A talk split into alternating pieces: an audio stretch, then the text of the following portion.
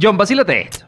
¿Me creerías si te digo que Francia tardó 10 años en hacerle un delivery a los Estados Unidos? Seguro fue porque estaba lloviendo, porque cuando llueve tarda burda. Seguro en ese tiempo llovió burda, porque se trata de la Estatua de la Libertad, que fue un regalo del gobierno francés a los norteamericanos para celebrar 100 años de libertad. Para hacer la estatua tardaron años y para agilizar las cosas prácticamente le dijeron a los gringos, mira, nosotros hacemos la estatua, pero tú haz la base en donde va puesta. Y literalmente ellos tuvieron que hacer el enorme pedestal donde va la estatua. Y siendo un delivery, seguro llamó el presidente de Francia al presidente de los Estados Unidos y le dijo, mira, ya tú me mandaste la ubicación, que es en Nueva York, pero dime exactamente dónde estás tú. Pasa, pasa demasiado. Luego de construir la estatua en Francia, tuvieron que desmontarla en 350 piezas. Salieron en 1885 y tuvieron que viajar un tramo en tren y otro en barco hasta llegar a Nueva York en 1886. Y donde ahí tardaron más de cuatro meses en volverla a ensamblar. La próxima vez que lo hagan de Lego, ahí lo hacen facilito. La estatua funcionó como faro del puerto de Nueva York. Y aunque siempre la hemos visto como de color turquesa, la estatua está hecha de cobre, pero lo que pasa es que con el tiempo se ha ido decolorando y tampoco es la única que existe. Por ejemplo, en Argentina está la Estatua de la Libertad porteña. En Barcelona, España, hay una de dos metros, pero la mejor